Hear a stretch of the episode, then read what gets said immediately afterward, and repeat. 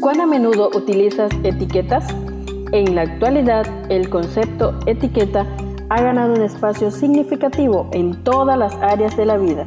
Las utilizamos para identificar, clasificar o valorar. En este día compartimos Etiquetas para reflexionar de la autora Carolina Ramos. 365 reflexiones agrupadas bajo 7 etiquetas. Querido joven, descubramos la etiqueta para hoy.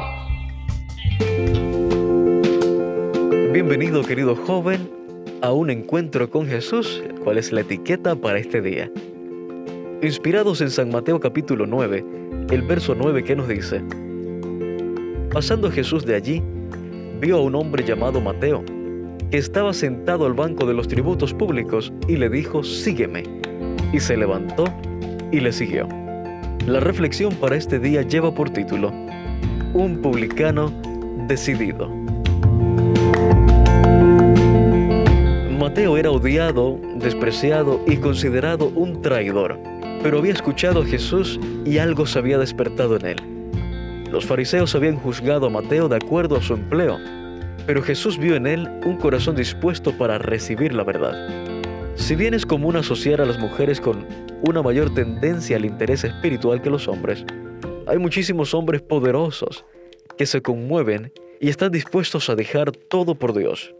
De alguna forma, por nuestra naturaleza de liderazgo, proveedores y protectores, se podría creer que los hombres somos un poco más propensos a ser autosuficientes.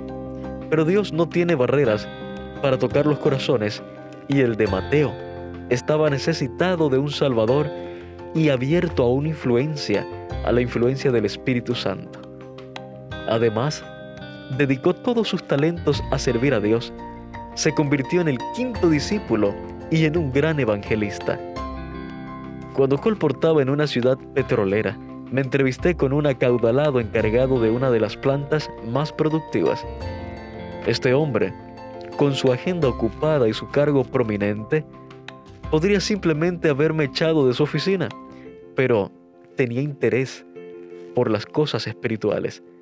Escuchó atentamente lo que tenía para ofrecer, adquirió los materiales y me pidió que fuera a hablar con todos sus empleados para compartirles esas noticias de salud y esperanza a ellos también. Su porte serio quizá no hubiera demostrado el corazón sensible que se escondía detrás, pero Dios lo usó para llegar a muchos corazones más. ¿Te das cuenta? Gracias a Mateo, muchos publicanos y personas poco queridas en la sociedad tuvieron la oportunidad de escuchar a Jesús, conocerlo y más tarde convertirse en Pentecostés. Jesús se sentó como huésped honrado a la mesa de los publicanos y por medio de su afabilidad y empatía demostró que reconocía la dignidad de la humanidad y los hombres anhelaban hacerse dignos de su confianza. Sobre sus corazones sedientos cayeron sus palabras con poder bendecido y vivificador. Querido joven, ¿conoces a algún hombre que ocupa algún cargo importante que quizás no esté muy bien visto? La vida de estas personas suele ser muy solitaria. Te propongo que busques alguna forma de contactarlo en este día, de demostrarle que Jesús está interesado en él, más allá de cualquier barrera exterior. Quizás sea otro publicano, decidido, así como Mateo. Dios te bendiga. Gracias por acompañarnos en la lectura de hoy. Esperamos que esta etiqueta te motive a caminar cada día con Dios. Te esperamos en nuestro próximo programa.